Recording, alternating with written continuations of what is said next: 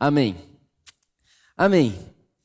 Liturgias é o nome da nossa série. Nós estamos falando sobre esse tema, né? Liturgia, praticamente há dois meses. E lá no começo, lá nas primeiras celebrações, nós definimos liturgias como sendo repetições conscientes. Aquilo que nós fazemos repetidas vezes, de maneira consciente, é o que nós estamos chamando de liturgia. Então nós passamos ali cinco domingos falando a respeito da ceia. Como que a ceia pode ser para nós um momento litúrgico que molda nosso, o nosso afeto, que molda os nossos amores. Então, como é que a gente pode se aproximar da ceia? E lembrando você que ao falarmos da ceia, a gente tira essa ideia de ceia como sendo o primeiro domingo do mês, né? E incentiva a ideia que a ceia é qualquer refeição em volta de Jesus, em memória de Jesus. Então, eu posso fazer do meu almoço no escritório uma ceia. Eu posso fazer da janta com a minha família uma ceia. Eu posso fazer do almoço que eu vou comer aqui no shopping depois da celebração uma ceia. É, é, a ceia é muito mais do que um dia específico do mês e mais uma disposição do coração. Então, nós falamos sobre isso durante cinco semanas. Depois, falamos também sobre a liturgia da comunhão. Como é que a gente pode lidar com a comunhão? Como é que a gente pode é, intencionalmente gastar tempo para fazer relações dentro do corpo de Cristo, já que andar com Jesus é não andar sozinho. Então, comunhão, e a gente coloca isso né, dentro dessa caixa aí de liturgia, porque todo mundo vai concordar comigo aqui que se a gente não colocar tempo e agenda na nossa rotina para ter momentos com outras pessoas, para dar amizade, receber amizade de outras pessoas, a semana passa e a gente nem vê. A semana corre e a gente nem percebe. Passa segunda, terça, quarta, quinta, sexta, sábado, domingo, de repente começa outra semana e a gente não passou tempo com ninguém, a gente não abraçou ninguém em sua dor, não fomos abraçados na nossa. Então, quantas pessoas, muitas vezes, dentro da nossa comunidade, não passam por momentos da vida e não recebem uma ligação, não, não recebem um abraço, porque não, não tem relações firmadas. Então, nós falamos sobre essa prática consciente, intencional de fazer relações de amor, relações de amizade. Falamos sobre perdão. A mesa da ceia como sendo um lembrete de perdão, porque sem perdão não há futuro. Nós estamos vindo falando dessas práticas que nós precisamos estar conscientes delas. Não, não só participar delas, mas estarmos conscientes do que estamos fazendo, por que estamos fazendo, por que, que isso é tão importante. Já que as nossas práticas nos moldam, já que nós somos aquilo que fazemos repetidas vezes, nós nos tornamos aquilo que fazemos repetidas vezes, por que não estarmos conscientes das práticas que estamos adotando?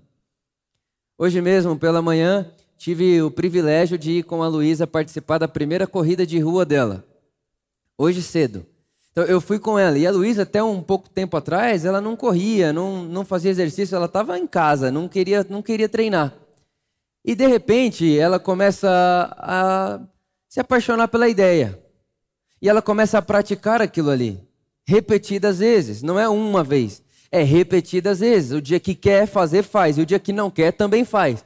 Porque aquela prática litúrgica, no fim, está moldando ela. Eu acabei de voltar com ela, agora ela está dormindo, está cansadíssima, né? Mas é, é, é, essa, essa prática litúrgica dela de passar a treinar, começar a correr, fez com que hoje ela estivesse no meio de um monte de corredor e se sentisse uma corredora. Porque as nossas práticas nos formam. E quando a gente olha lá para a igreja primitiva, eles tinham diversas práticas litúrgicas. E é sobre elas que nós estamos falando aqui. E tem uma outra prática que provavelmente soa até estranho para nós em 2022, que a igreja primitiva tinha, que era a prática consciente do sofrimento. Olha só que interessante. O sofrimento. Sofrer por Jesus. Quando você pega as páginas de Atos, você vai ficar impressionado com a alegria dos primeiros discípulos quando eles percebiam que eles eram dignos de serem perseguidos e sofrerem por Jesus. Olha que loucura isso daí. Nós estamos num tempo da igreja hoje, contemporânea nossa, que a pergunta é: como Jesus pode me ajudar a parar de sofrer? Como Jesus pode fazer o meu sofrimento diminuir? Agora, quando a gente vai lá para Atos e começa a ler ali as histórias dos nossos primeiros irmãos, eles ficavam felizes quando eles se viam perseguidos por, por amarem a Jesus, por seguirem a Jesus. E é claro que eu não estou falando aqui do sofrimento do luto, do sofrimento da perda. Eu estou falando aqui sobre o sofrer por seguir Jesus. Gente que sofre porque está seguindo a Jesus. E dentro do nosso contexto, dentro do nosso país, lembrar de Jesus e entender, seguir a Jesus como também um jeito de sofrermos na vida é muito estranho. É muito estranho porque a nossa fé, ela caminha e ela flerta muito com um triunfo exacerbado. Ela caminha e ela flerta muito com essa ideia de que Deus ele é uma força competitiva na minha vida, ou seja, todo mundo treinou igual, mas hoje, a hora que eu começar a corrida, Deus vai me empurrar um pouco mais, e mesmo que todo mundo tenha treinado igual, ou um tenha treinado mais que o outro, eu, porque ando com Deus, tenho uma força competitiva na minha vida e Deus vai me levar ao sucesso, e o sucesso é o primeiro lugar no pódio. Isso foi se tornando comum na ideia de Deus no nosso mundo contemporâneo. Deus como uma pessoa que me empurra para que eu chegue no topo. E o topo é o número um de qualquer que seja a situação da nossa vida. Agora, quando a gente vai para o evangelho puro de Jesus, e eu queria chamar para a conversa hoje o nosso irmão Pedro. Quando a gente vai lá para os primeiros dias da igreja, a gente vai perceber que isso daí não era muito comum entre eles. Eles não estavam pensando em Deus como uma forma ou como um jeito de alcançarem o primeiro lugar. Eu queria ler com você 1 Pedro. 1 Pedro capítulo 2. 1 Pedro capítulo 2, versículo 19. Diz assim: Porque é louvável que, por motivo de sua consciência para com Deus, alguém suporte aflições sofrendo injustamente. Verso 20.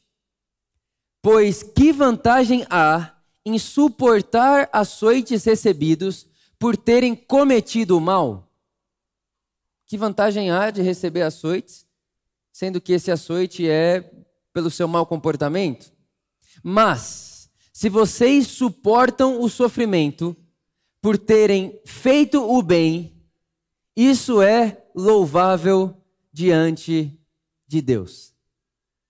Irmão, andar com Jesus é um convite a uma espécie de martírio. Andar com Jesus é um convite a uma espécie de martírio, o que eu posso chamar também de sofrimento consciente. O que o nosso irmão Pedro está dizendo aqui para nós é: uma pessoa que sofre uh, uma perseguição, ou uma pessoa que está pagando pelo mal que cometeu, essa pessoa simplesmente está recebendo da vida o que ela deu para a vida. E até aí é tipo assim, ele está dizendo, nem, nem se, não, não fique impressionado com isso, não, não dê atenção para isso aí como algo de privilégio. O que Pedro está dizendo é: vocês, seguidores de Jesus, é louvável diante de Deus que vocês sofram injustamente por fazerem o bem. Olha que loucura que ele está dizendo. Quando você vai, por exemplo, lá para 1 Coríntios, Paulo, ele chega para a igreja em Coríntios e diz assim: vocês estão derrotados. Aí você fala, Paulo, por que, que você está falando que a igreja em Coríntios é, é uma igreja derrotada? Paulo responderia para você: porque eles estão colocando um contra os outros no tribunal. E aí Paulo diz: será que nenhum dos irmãos podem levar o prejuízo para não levarem uma situação dessa para o tribunal pagão? O que Paulo está dizendo? É sério que entre vocês é um irmão colocando o outro irmão no advogado, na justiça, no juiz. É sério que vocês estão fazendo isso aí? É sério que ninguém pensou em pegar o prejuízo para si como seguidor de Jesus? É sério que ninguém pensou em sofrer injustamente, mas não levar adiante o ciclo da vingança e do mal? É sério que ninguém pensou em sofrer injustamente nessa situação? Antes estão levando a juízes pagãos para ju julgar as suas causas? Olha que coisa bonita e ao mesmo tempo desesperadora. Porque Paulo está falando para mim e para você que pode ser que existam momentos da nossa vida que a gente tem até razão em ir atrás do nosso direito. Pode ser que tenha momentos em nossas vidas que a gente tem até direito de ir atrás da nossa razão. Mas ele está dizendo assim: é sério que vocês vão continuar com isso e viverem com isso e fazerem isso daí, como se vocês não fossem membros do corpo de Cristo? Porque diante de Deus é louvável que vocês passem por aflições sofrendo injustamente. Esses dias atrás, um amigo meu me ligou e falou assim: Vitor, eu recebi aqui uma notícia e eu posso pegar essa notícia e eu posso processar essa pessoa e eu processando essa pessoa, vai acontecer isso, isso, isso, isso, isso, isso e isso a essa pessoa. Eu olhei para ele, me solidarizei, porque ele estava muito triste, por isso que ele estava tomando essa postura, e disse para ele: Cara, eu tenho um versículo para ler para você. Abri em 1 Coríntios. E disse: Alguém, no mundo de Jesus, alguém precisa pegar o prejuízo e não passar para frente o ciclo da vingança. Alguém precisa pegar para si o prejuízo e não passar para frente o ciclo virtuoso do mal. Alguém precisa pegar para si. Porque é quando eu tomo para mim o prejuízo que eu abro uma possibilidade de iluminar a escuridão. É quando eu tomo para mim o prejuízo que eu abro a possibilidade de abrir um novo mundo diante da vista daquela pessoa. É quando eu tomo prejuízo para mim que Jesus pode ser visto.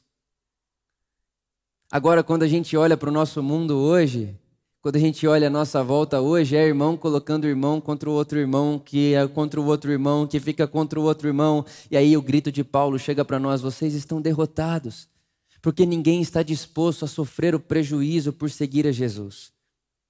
Então, o sofrimento era para esses nossos irmãos algo importante da vida. Quando alguém tomava um tapa no rosto, o sofrimento que é da outra face sem devolver o tapa era privilégio para eles. Hoje, se você fala que tomou um tapa no rosto e deu a outra face, alguém vai falar: você deve ser crente, mas não bobo. Porque onde é que a gente foi parar? A gente foi parar num lugar onde Deus é usado para força de competitividade. Deus é minha força competitiva, ele me faz ir mais longe e subir mais alto. Mas não pode ser de Deus alguém me dar um tapa no rosto e eu não devolver e dar outra face. Isso não me parece com Deus. E aí o Pedro continua, versículo 20, perdão, 21. Para isso vocês foram chamados Irmão, ele está dizendo: vocês foram chamados. Para quê? Para sofrer injustamente. Olha que bênção. Olha que, que notícia maravilhosa. Vocês foram chamados para quê? Para sofrerem injustamente. Pois também Cristo sofreu no lugar de vocês, deixando a vocês o exemplo, para que vocês sigam os seus passos. Ele não cometeu pecado algum e nenhum engano foi encontrado em sua boca. Quando insultado, não revidava. Quando sofria, não ameaçava, mas entregava-se àquele que julga com justiça. Hum. Ele mesmo levou em seu corpo os nossos pecados sobre o madeiro, a fim de que morrêssemos para os pecados e vivêssemos para a justiça, e por suas feridas vocês são sarados. Irmãos, nós estamos falando aqui e nós estamos reunidos aqui em volta da pessoa de Jesus. E o nosso irmão Pedro está dizendo que esse Jesus nos deixou passos e que nós devemos seguir os seus passos. Andar como ele, eh, como ele andou, ser como ele é, fazer como ele fazia. Essa realidade do, da igreja, da tradição da igreja, inclusive, que diz para nós que Jesus se torna carne para que nossa carne se tornasse, se tornasse parte dele. Jesus se torna filho do homem para nos dar a natureza e a identidade de filhos do divino. Então, nossa, o nosso objetivo como seguidores de Jesus é seguir os seus passos e nos transformarmos à sua semelhança.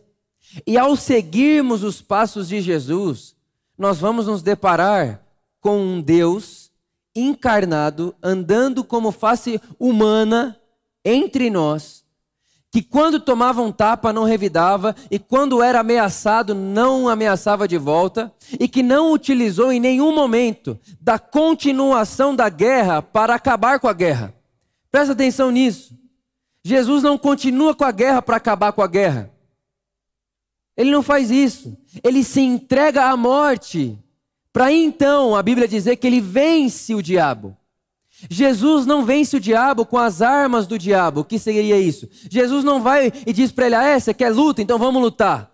Então pega os demônios e os anjos, bota num, num, num negócio de, de fazer luta lá, de batalha, e põe os dois para lutar. Quem ganhar, ganhou. Guerra, espada, sangue, suor. Jesus não faz isso. O jeito de Jesus destruir o diabo, isso é o nosso irmão João que está dizendo é pulando na morte, é se submetendo à cruz. E o que é a cruz?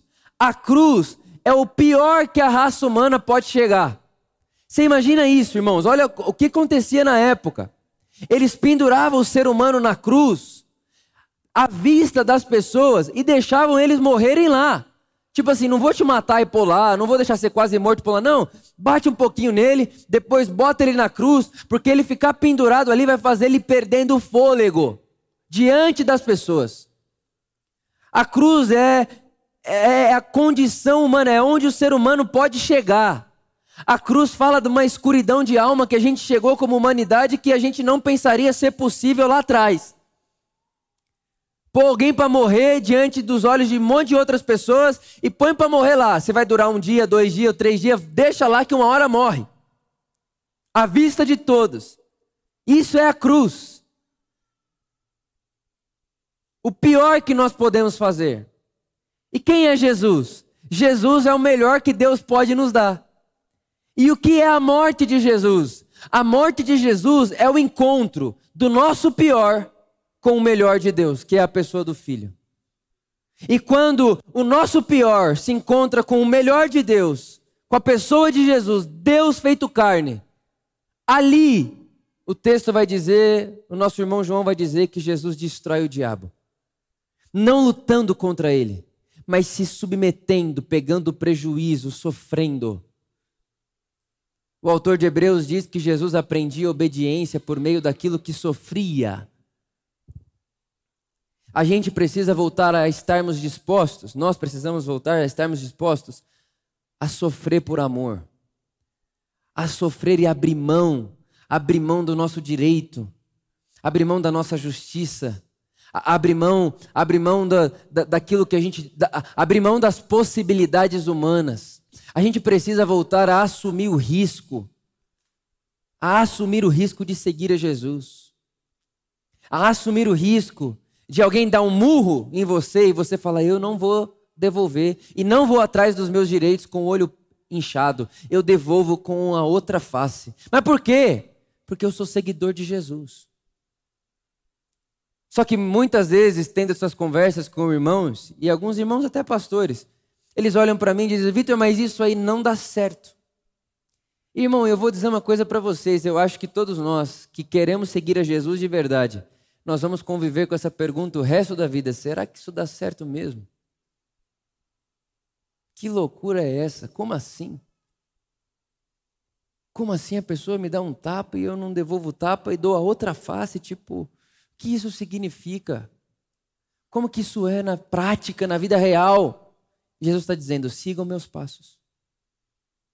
Sigam os meus passos. É muito difícil para nós quando a gente sabe que a gente está tentando fazer o bem, quando a gente sabe que a gente está tentando praticar a justiça, e a gente se vê no meio de um sofrimento, e a gente se vê no meio de uma injustiça, a gente se vê tomando um tapa que não era nosso. Mas ao mesmo tempo, essa é uma boa oportunidade para em mim e em você a gente encerrar o ciclo do mal e abrirmos possibilidades para uma luz brilhar na escuridão. É isso que o nosso irmão Paulo também nos incentiva no capítulo 2 da sua carta aos Filipenses. Tenham em vocês o mesmo sentimento que houve em Cristo Jesus. Tenham em vocês o mesmo sentimento que houve em Cristo Jesus, que sendo Deus, não usurpou o ser Deus algo ao qual devia se apegar, mas tomando forma humana, humilhou-se a si mesmo. Irmão, ninguém humilhou Jesus, ele se humilhou. Ninguém pode humilhar quem já se humilhou primeiro. Então, que tal nós colocarmos nas nossas práticas litúrgicas da vida, práticas conscientes, uma postura na vida de quem se humilha? Se tiver que tendo prejuízo, vai ser eu. Não é porque eu sou bobo, é porque eu estou seguindo Jesus. Se alguém tiver que não responder, que seja você. Se alguém tiver que parar o ciclo do mal e do tapa, que seja você. Se alguém tiver que parar o ciclo do, do, do direito, do meu direito, do seu direito, que seja nós. Porque a gente está seguindo Jesus. A gente tá che... Irmão, o nosso problema é que a gente segue um Deus que, podendo matar e se fazer rei, escolhe morrer para se fazer rei. Esse é o nosso problema, aço. Isso é um baita problema. Você é seguidor de quem? Do Deus que se fez carne e pula na cruz. Como é que você lida com isso na vida? Aí você fala, tá, e qual foi o auge da vida de Jesus como ser humano? O auge da vida de Jesus como ser humano é aquilo, a cruz. Aí você fala, mas aquilo é um fracasso. Pois é. Aquilo é derrota. Pois é. Foi ali que Jesus chegou como um ser humano vivendo seus 33 anos de idade? Foi. Foi ali. Mas é quando ele empurra e quando ele pula lá. É quando ele se submete à nossa maldade. É quando ele se submete a essa loucura, invenção humana. Que o texto vai dizer que ele abre possibilidades para um novo dia raiar. Jesus não inaugura um novo dia lutando com as mesmas armas. Jesus inaugura um novo dia, uma nova possibilidade, um novo jeito de ser gente, quando diz assim: Eu não toco nessas armas de vingança, de meu direito, de minha justiça. Eu toco em outra, outro, outra área, eu sou de outra ordem. Eu abro possibilidade me submetendo a essa maldade e saindo vivo do outro lado. E aí é o que Paulo vai dizer em Filipenses capítulo 3, que agora que ele ressuscitou, nós podemos já hoje participar do poder da Sua ressurreição.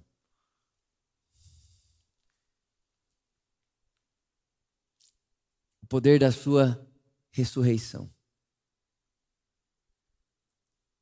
Eu sei que talvez enquanto você me ouve, vem diversos momentos da sua vida, diversas imagens da sua vida e da sua história. E momentos que você poderia ter dado a outra face e não deu, momentos que você até deu. Eu quero incentivar sim você a deixar o Espírito Santo te levar e me levar em lugares profundos do nosso coração, para que aprendamos nós a sofrermos por andarmos com Jesus. Sofrer o prejuízo quando for preciso ser perseguido injustamente por fazer o bem, quando for preciso. O prejuízo é meu, o sofrimento é meu. Eu me submeto à cruz para que abra um novo dia e novas possibilidades. Eu gosto muito de pensar que o Espírito Santo, ele está o tempo inteiro nos olhando e nos transformando à semelhança de Jesus, e é como se toda vez que aparecesse uma oportunidade diante de nós, de a gente ir atrás dos nossos direitos, ou perceber se não é essa uma situação aonde eu possa pegar o prejuízo, ele fica assim, tipo, vai, Vitor, vai no caminho de Jesus, vai, vai, igreja, vai no caminho de Jesus. Sai dessa lógica, sai dessa briga, sai dessa infantilidade se submete ao caminho de Jesus. Passa por isso no caminho de Jesus. Deixa o mundo ver a pessoa de Jesus em você.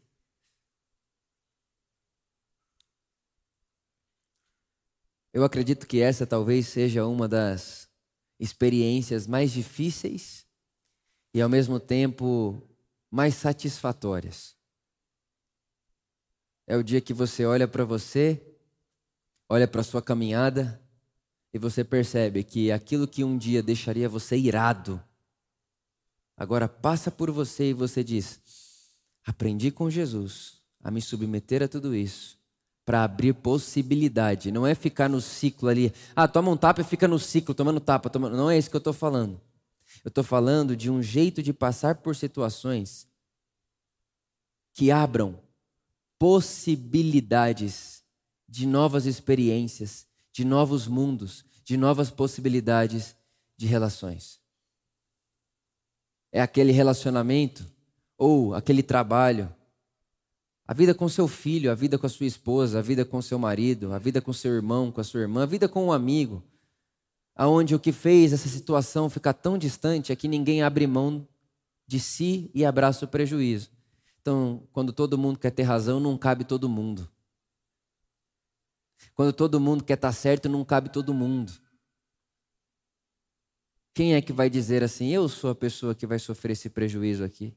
Para que a gente continue junto, para que a gente abra possibilidade para essa relação, para que essa relação chegue do outro lado. Porque foi para isso que fomos chamados. Porque ele era insultado e não revidava. Ele sofria e não fazia ameaças. Ele se entregava àquele que faz justiça. Irmãos, Deus é a nossa justiça. E Ele é a nossa justiça, não segundo a justiça do mundo. Deus é a nossa justiça. E a justiça de Deus não é acabar com o malvado, acabar... não é nada disso. A justiça de Deus sempre serão portas de recomeço, portas de reconciliação, portas de perdão. Deus foi justo com você, mas você não morreu. Deus foi justo comigo, eu não morri, a gente merecia morrer. Mas quando Ele é justo, Ele nos abre portas e possibilidades para renascermos. Minha oração é que a por amor, eu, você, que nós, que nós tenhamos na nossa vida um compromisso com o sofrimento consciente, um compromisso com o sofrer por amar a Jesus. Que horas é essa? E isso é uma coisa que nós temos que fazer debaixo do Espírito Santo, sob a, sob a, a ministração, sob a voz do Espírito de Jesus. Que hora é essa na minha vida e na sua vida? Que a gente precisa acatar o prejuízo que hora é essa na minha vida e na sua vida que a gente vai dizer que caiba você, que fique você? Termino com esse testemunho. Um grande amigo meu, um outro amigo, né, me ligou e falou assim: Vitor, eu estou muito, muito, muito preocupado. Eu tenho um processo essa semana. E, e, o rapaz lá da minha empresa, ele me processou assim, assim, assado e tal e tal. E ele falou: Eu não sei, eu não sei o que, que vai dar, enfim, eu não, não faço ideia o que vai ser. E ele perguntou para mim: Como eu devorar? Ele perguntou para mim: Como que eu oro? Eu devorar para o juiz dar a causa a meu favor? Eu devorar para o cara desistir da, da, do processo? Como que eu devorar? Eu falei para ele assim: falei, Cara, eu penso que você tem que encarnar uma oração. Aí, como assim? Eu falei: é, Na minha leitura é o seguinte. Você não tem controle sobre o que vai acontecer amanhã. Essa semana. Você não tem. Você não sabe se o juiz vai falar que você tem que dar mil, dez mil, cem mil. Você não sabe. Quanto é que você tem que dar, quanto é que você não, você não faz ideia. E a sua oração não é mágica. Você não vai orar e aí vai um anjo lá e mudar o número do valor que tinha que dar, e aí o cheque que era mil virou cem mil e o dinheiro apareceu na conta do cara. Isso não vai acontecer, não tem mágica. Não é, a oração não é um lugar onde a gente faz mágica. Então você não tem controle sobre o que vai acontecer, mas você tem controle sobre como você estará.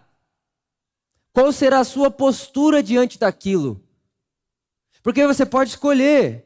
Se, se, o, juiz, se o juiz bater o martelo e der a causa para o rapaz, você pode escolher se ele está levando embora o que é seu ou se você está dando e falando, não, leva. Eu, eu não vou agora que você levou. Ah, é? Então agora eu vou te processar e continua o ciclo da maldade. Falei para ele: encerre em você o ciclo da vingança, encerre em você o ciclo dessa necessidade de ir atrás de oficiais de justiça, encerre em você. E ele olhou aquilo e ele foi para o pro processo depois e não, não foi tudo bem para o lado dele.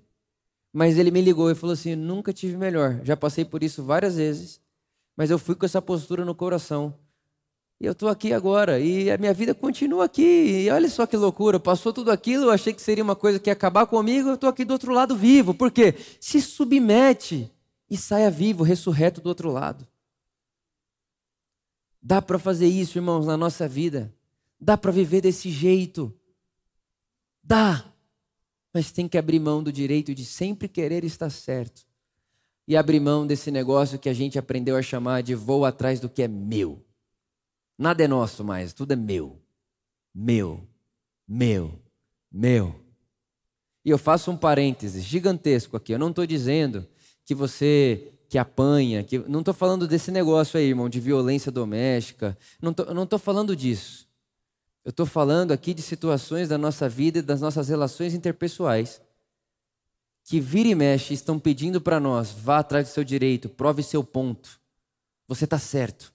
Sabe essa voz que fica aqui assim, ó? Você está certo, vá atrás. Você...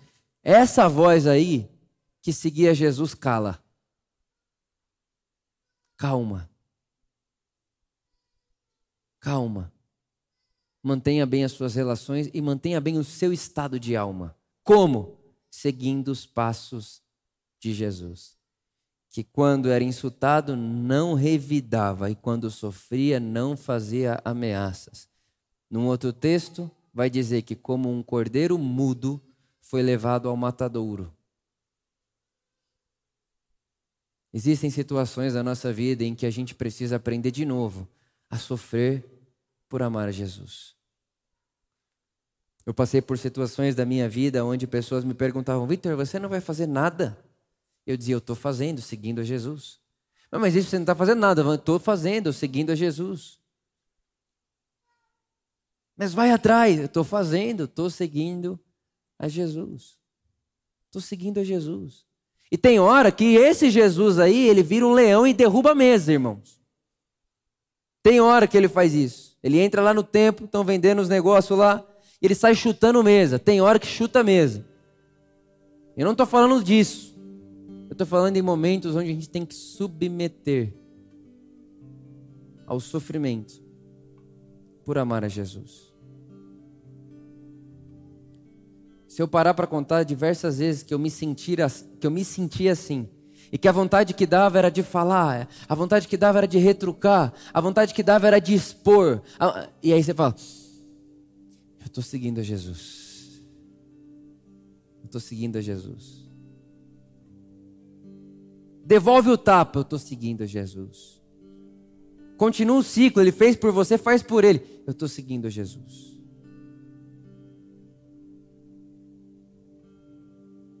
Sabe, irmãos?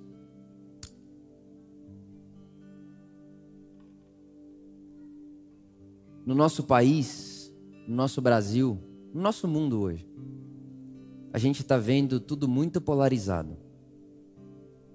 Então é um lado para cá que se acha. E é claro, quem são os bonzinhos? Os que andam comigo, os que acreditam como eu. Esses são os bons. Então eu faço parte desse grupo. Quem é os bonzinhos? Quem, é os... Quem são os bons, bons moços e as boas moças? É os que andam comigo, os que acreditam comigo. Quem são os maus? Os que pensam diferente. A gente está nesse mundo hoje. E isso chegou nas nossas casas. É pai e filho, é esposa e esposo, é irmão com irmã, está nas nossas casas. E mais do que nunca, talvez eu esteja falando isso sendo simplista, mas na minha leitura de mundo, mais do que nunca, essa é a hora que nós precisamos, como igreja, aprendermos a lidar com as tensões das relações, abrindo mão. Abrindo mão de querer provar meu ponto, de querer provar minha razão, de querer provar meu lado, se é que eu tenho lado. Não quero isso. Eu quero seguir o conselho do meu Jesus, o conselho do nosso irmão Paulo. Vitor, por amor, no que depender de você, mantenha a paz com todos. No que depender de você, você não pode controlar o outro, mas no que depender de você, mantenha a paz com todos. Eu ficaria muito feliz se você saísse daqui, se nós saíssemos daqui hoje, colocando essa prática no nosso caderno de liturgia. O martírio. Uma vez o Ed estava conversando com um Pondé, e o Pondé falou para o Ed assim: Ô Ed, vocês que são cristãos aí, vocês arrumaram um problemão. Porque Deus, Ed, Deus não é esse negócio de amor. Deus é para ser temido, obedecido. É assim que funciona Deus. Se Deus não for temido e obedecido, ele não funciona. E aí o Ed respondendo ao Pondé, ao Pondé disse a ele: É verdade. Esse é o nosso maior problema. O maior problema para nós cristãos é que sim, nós acreditamos que Deus é amor. E ele revela essa sua face na pessoa de Jesus. Ah, mas não vai dar certo. A gente segue Jesus. Mas vocês são bobo. A gente segue Jesus. Ah, mas isso não dá para construir, Vitor, você está no mundo. A gente segue Jesus nesse mundo. Jesus não falou para mim, espere o outro mundo e siga-me lá. Ele disse, siga-me aqui agora. Jesus, mas eu estou seguindo você e o pessoal está querendo te matar. Siga-me. Jesus, eu estou seguindo você e o pessoal está ficando meio irritado, porque eu chego num lugar e as pessoas sabem que eu ando com você, elas vão querer me matar. Siga-me, porque aquele que não está disposto a abandonar e a deixar tudo por minha causa, não é meu discípulo. Siga-me. Jesus, mas você está indo para a cruz, siga-me. Jesus, mas você quer que eu morra? Siga-me. Porque parece que é morte, porque se aprendeu a olhar com o olhar desse mundo. Siga-me, se submete, você vai ver que do outro lado, depois daquilo que você chama morte, há uma vida ressurreta lá. E essa vida ressurreta lá inaugura um novo dia já aqui. E aí vocês vão começar a construir, através das relações de vocês, novos mundos, novas casas, novos jeitos de fazer família, novos jeitos de fazer relações de trabalho. Vocês vão começar a fazer nova, novos mundos, criar novos mundos depois de passar por aquilo que vocês chamam de morte. Porque eu vou passar lá, vou sair vivo do outro lado. E essa vai ser minha canção. Ó oh, morte, onde está a sua vitória. Ó oh morte, onde está o seu aguilhão? Que o Espírito Santo nos batize com esse desejo e com essa alegria, como lá em Atos acontecia. acontecia. Pedro e João acabaram de apanhar. Lá eles apanhavam de chicote. Aqui a gente não vai apanhar com chicote. Ah, apanha de outro jeito. Apanha na alma. Apanhavam. Aí eles iam embora para casa todo apanhado, cheio de cicatriz, e chegando na casa. E quando chegava na casa, o pessoal falava: O que aconteceu com vocês? Aí Pedro e João olham e dizem: Vamos nos alegrar. Foi dado a nós o privilégio de sofrermos por amor a Jesus, estamos fazendo bem. Pedro, você está com o olho roxo, João, você está sangrando. Foi dado a nós o privilégio de sofrermos por Jesus. Não, mas você está apanhando foi dado a nós o privilégio de sofrermos por Jesus. Tá, mas é injusto. Foi dado a nós o privilégio de sofrermos por Jesus. Ah, mas, mas isso não deveria ser assim. Não deveria ser assim. E quando eu devolvo na mesma moeda, eu continuo perpetuando o mundo que não deveria ser. Eu estou sofrendo o privilégio de andar com Jesus e de seguir Jesus, porque Jesus me deu passos para que eu pudesse segui-lo. Estou seguindo Jesus, estou andando com Jesus e estou me tornando Jesus. Que seja assim na minha vida e na sua vida. Não leve Deus para a sua vida, não leve Deus para a ordem da sua vida onde as coisas dão certo somente. Deus não é quem te põe no topo. Deus não é força competitiva. Deus é sempre uma boa companhia, em qualquer que seja o momento e hora, e inclusive também no momento que nós vamos escolher sofrermos por andarmos com Jesus. Fique de pé comigo no seu lugar.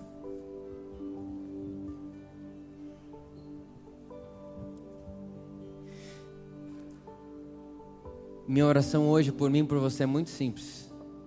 Muito simples e objetiva. Que o Espírito Santo nos batize com essa consciência de que parece não dar certo mesmo. Parece que não dá, irmãos, parece que não dá. Parece que não vale a pena. Parece que as ideias de Jesus não valem a pena porque não são sociáveis, praticamente, não dá. Mas que o Espírito Santo nos convença. Que Ele nos convença. Para que seja assim na minha vida, na sua vida. E que o reino de Deus seja visto. Enquanto nós vivemos dispostos a sofrermos por amarmos e andarmos com Jesus. Amém.